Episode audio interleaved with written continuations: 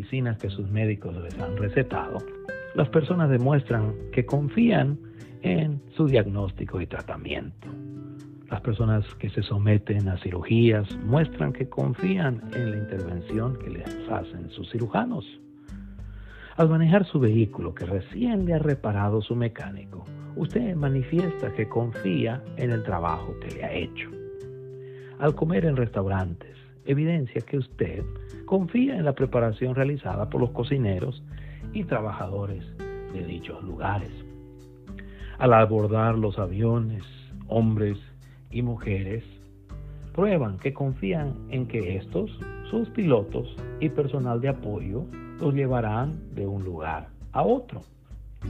Al trabajar los campos y sembrar sus semillas, los agricultores corroboran que confían en que la tierra producirá su fruto. Al acatar los protocolos establecidos por los expertos en el sector de la salud, las personas revelan que confían en su conocimiento científico.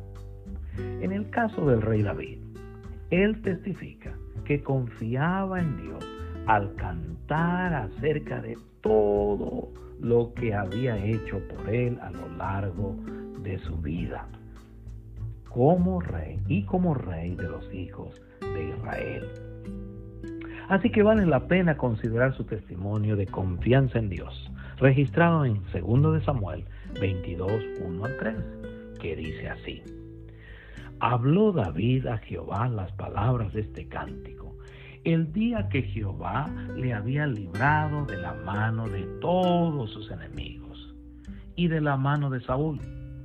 Dijo, Jehová es mi roca y mi fortaleza y mi libertador.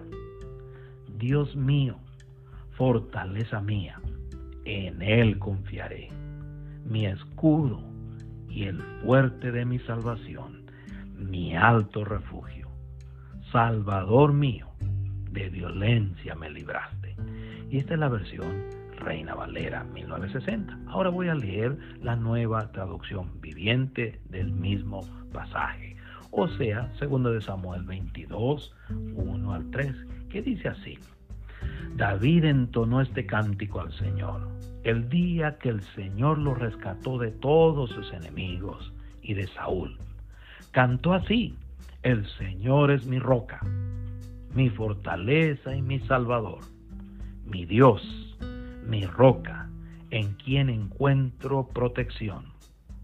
Él es mi escudo, el poder que me salva y mi lugar seguro. Él es mi refugio, mi salvador, el que me libra de violencia.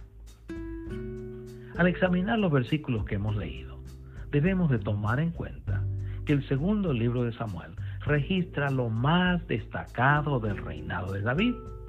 Primero sobre el territorio de Judá y finalmente sobre toda la nación de Israel, o sea, sobre las doce tribus de Israel.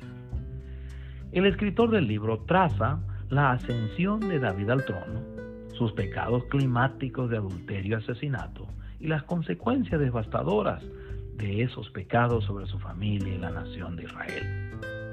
Con respecto al cántico, el contenido de este demuestra que David agradece y alaba a Dios por su ayuda a lo largo de su vida y se compromete a confiar en Él en el futuro. Voy a repetir esto.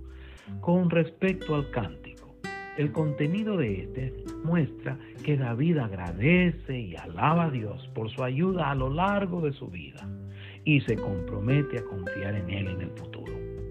En otras palabras, David testifica que él había escapado muchas veces de manos de sus enemigos, principalmente de manos del rey Saúl, porque Dios le había ayudado a hacerlo. Así que su canción está explícitamente diseñada a celebrar su liberación o rescate de Saúl y de otros enemigos anónimos que querían matarlo. El testimonio del rey David nos recuerda que Dios es quien en realidad nos ayuda a lo largo de nuestras vidas. Voy a recalcar esto.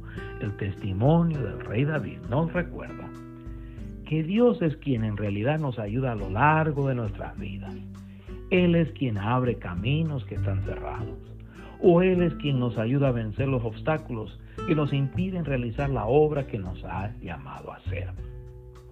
Por lo tanto, las personas de fe emprenden actividades que el Señor les ha llamado a hacer porque confían en que Dios les ayudará a llevarlas a cabo. Las personas de fe responden con bondad, paciencia y gracia a sus adversarios, porque confían en que Dios los librará del daño que les intentan hacer.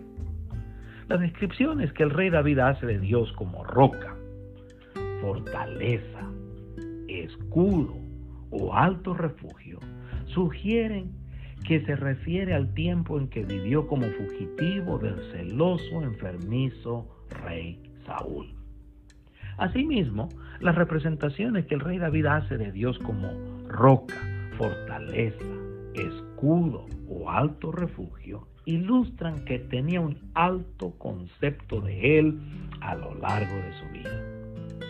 Es importante señalar que el rey David se refiere a Dios como su roca, fortaleza, escudo o alto refugio, no obstante que muchos hombres valerosos le habían ayudado a lo largo de su vida. Pareciera ser que el rey David atribuye a Dios el crédito por concederle gracia o favor con dichos varones valerosos que le ayudaron a ascender al trono de los hijos de Israel y a gobernarlos. En otras palabras, nosotros hoy día debemos confiar en que Dios nos ayudará no tan solo a salir de esta pandemia o de muchas otras dificultades, sino que nos ayudará más allá de nuestro último suspiro en esta tierra. Le pregunto, ¿testifica usted acerca de su confianza en Dios? ¿Testifica de ello a sus hijos o a sus nietos, amistades, compañeros de trabajo? ¿Testifica usted que ha puesto su confianza en Jesús como su Señor y Salvador? Así que, si usted confía en el trabajo que su mecánico ha hecho a su vehículo al manejarlo, ¿cuánto más debe confiar en Dios al realizar la tarea que le ha llamado, salvado y santificado a hacer en Cristo? Si hombres y mujeres abordan los aviones porque confían en que estos, sus pilotos y personal de apoyo, los llevarán de un lugar a otro. Cuanto más las personas que han puesto su fe en el Señor Cristo Jesús. Si los agricultores confían en que la tierra producirá su fruto al trabajarla y sembrar sus semillas, cuanto más las personas de fe deben confiar en que Dios les ayudará a hacer la tarea que les ha llamado a hacer y a ver los frutos de su labor. Voy a repetir esto. Las personas de fe deben confiar en que Dios les ayudará a hacer la tarea que les ha llamado a hacer y a ver los frutos de su labor.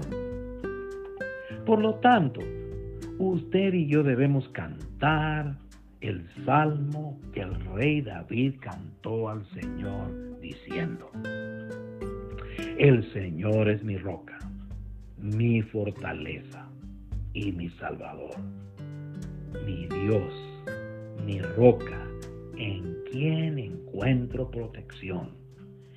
Él es mi escudo, el poder que me salva y mi lugar seguro él es mi refugio, mi salvador, el que me libra de la violencia.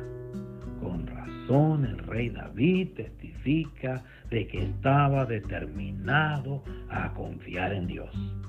Que usted y yo podamos seguir su ejemplo de fe. Amén. Que Dios le bendiga.